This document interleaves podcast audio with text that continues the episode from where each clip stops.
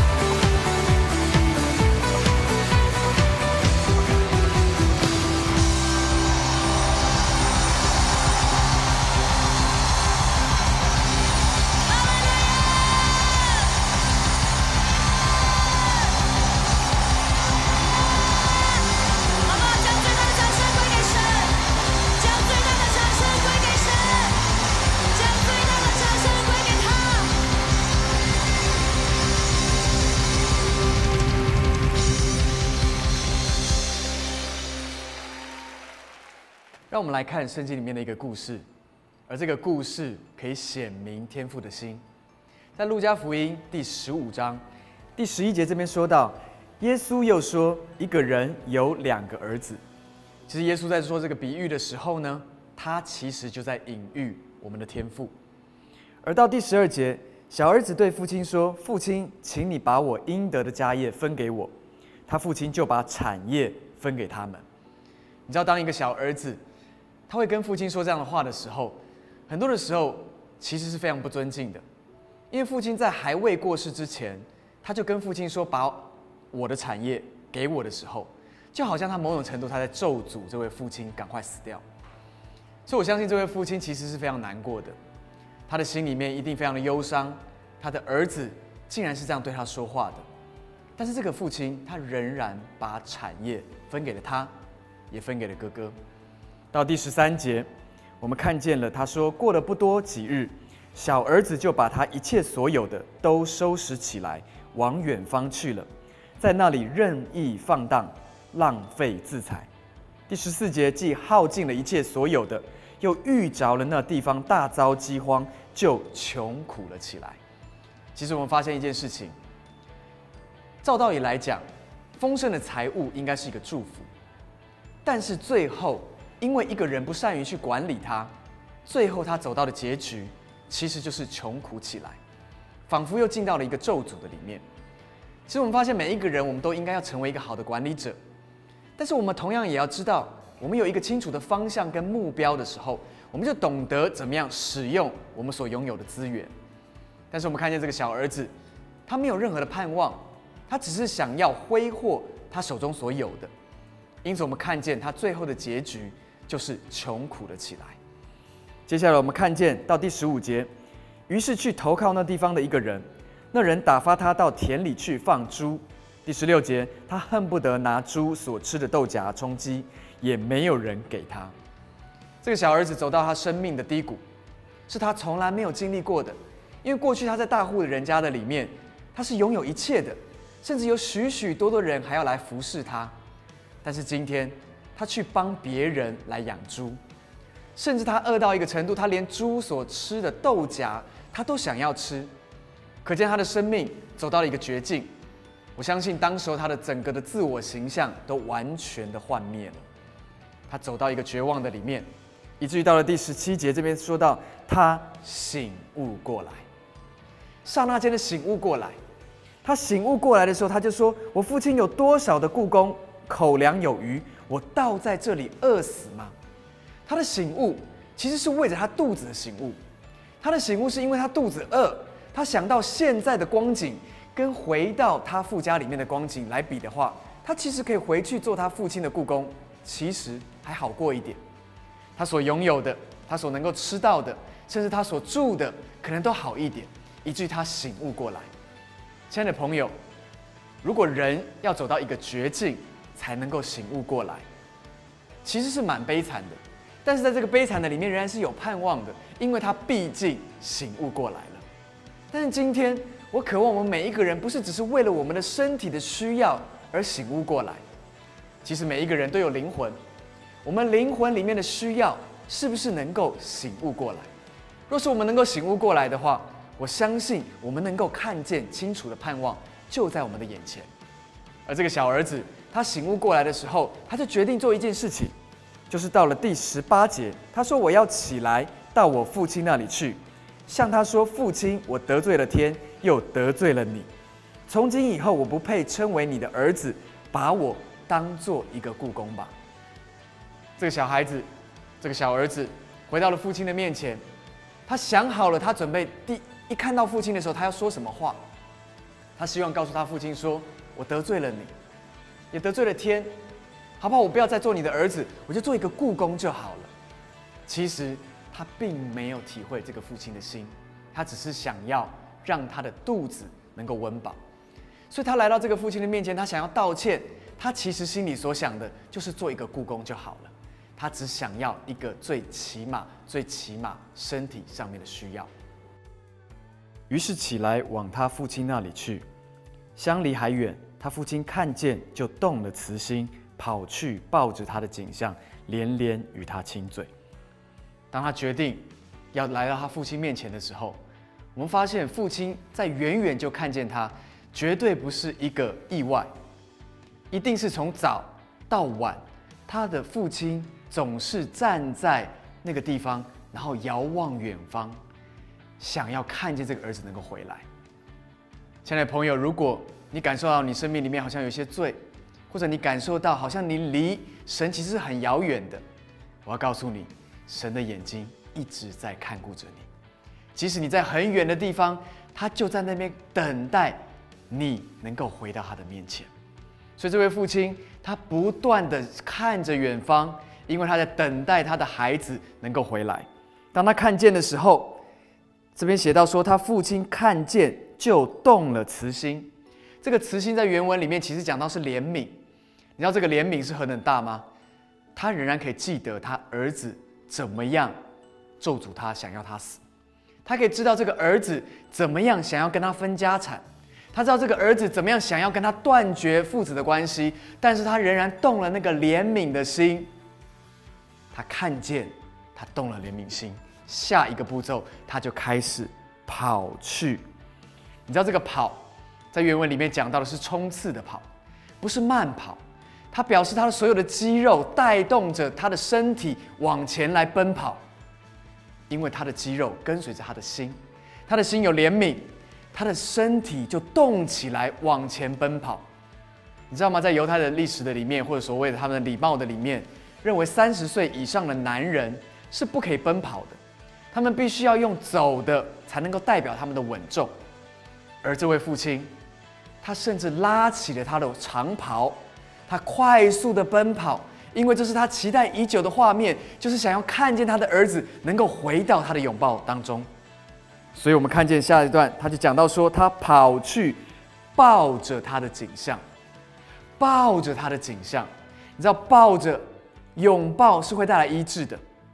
每一个拥抱是可以恢复里面生命当中的破碎的。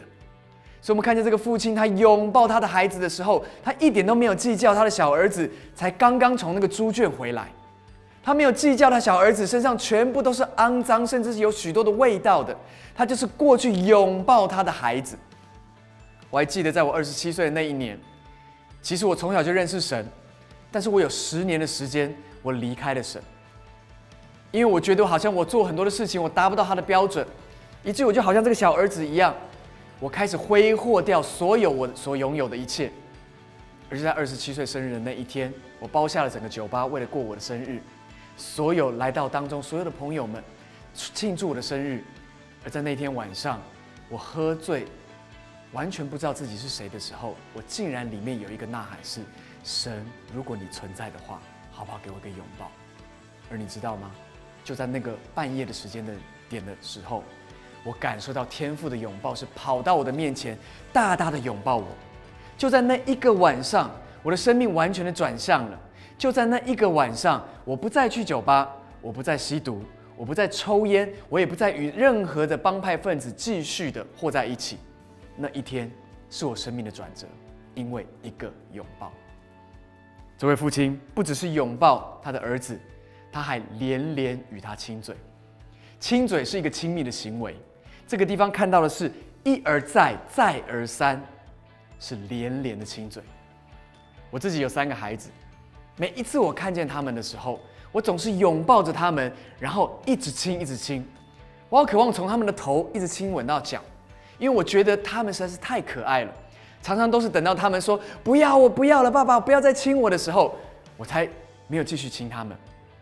所以你可以看见这个父亲的心是这样子的，他连连的。与他们亲嘴，他亲他的儿子，他拥抱他的儿子，因为这个儿子是失而复得、死而复活的，再次回到他的拥抱里面。这就是天父的心，他用尽一切的力量，他动用所有的资源，他就是想尽办法来到你的面前，拥抱你，并且告诉你他有多爱你。这位天父就是我们的神，他创造了我们，而。所有好像刚刚的故事里面，儿子就是所有的人类。天父想要来拥抱每一个他所创造的人类，所以今天，亲爱的朋友们，你是否感受到这份爱？你是否深深的知道这位神，也就是我们的天父，他爱你，他想要来拥抱你？所以，若是你从来没有接受过耶稣基督成为你个人的救主及生命的主，好不好？等一下，我要带你们做一段祷告。祷告就是跟这位天父来说话，而当我们跟他说话完之后呢，你就会开始成为他的家人了。好吧，我们一起低头来做这样的祷告。亲爱的天父，我谢谢你，因为你用完全的爱来爱我，即使我过去犯罪、迷失，甚至得罪了你。但是你仍然选择奔跑来到我们的生命当中来拥抱我们，所以今天我愿意把我生命的主权交在你的手中，我愿意相信耶稣基督成为我个人的救主及我生命的主。主，我求你祝福我的生命，祝福我每一天的行程都在你的手中，祝福我每一天早晨起来的时候就感受到你的爱，使我的一生都拥有盼望。主，我谢谢你把我的生命的主权交托在你的手中。听我们这样的祷告，是奉靠主耶稣基督的名求，Amen。我要恭喜你，当你做完这个祷告的时候，你就是天父的孩子了。就如同那个小儿子一样，来到这位爸爸面前的时候，爸爸是用无条件的爱来拥抱你。今天你是他的家人了，你是天父的儿女了。同样，当我们来到天父的面前的时候，我要告诉你，所有你的祷告，他都会回应你，因为他非常的爱你，他愿意来成全你所有的渴望。亲爱的朋友，当你接受了耶稣基督，我要鼓励你，去到在你家里面附近最近的教会，找寻一间教会，好让你能够去到教会的里面，看见你的家人都在那个地方。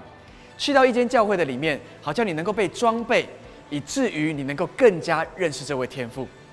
认识这位天父，好的无比，在他的家里面拥有一切为你预备的丰盛，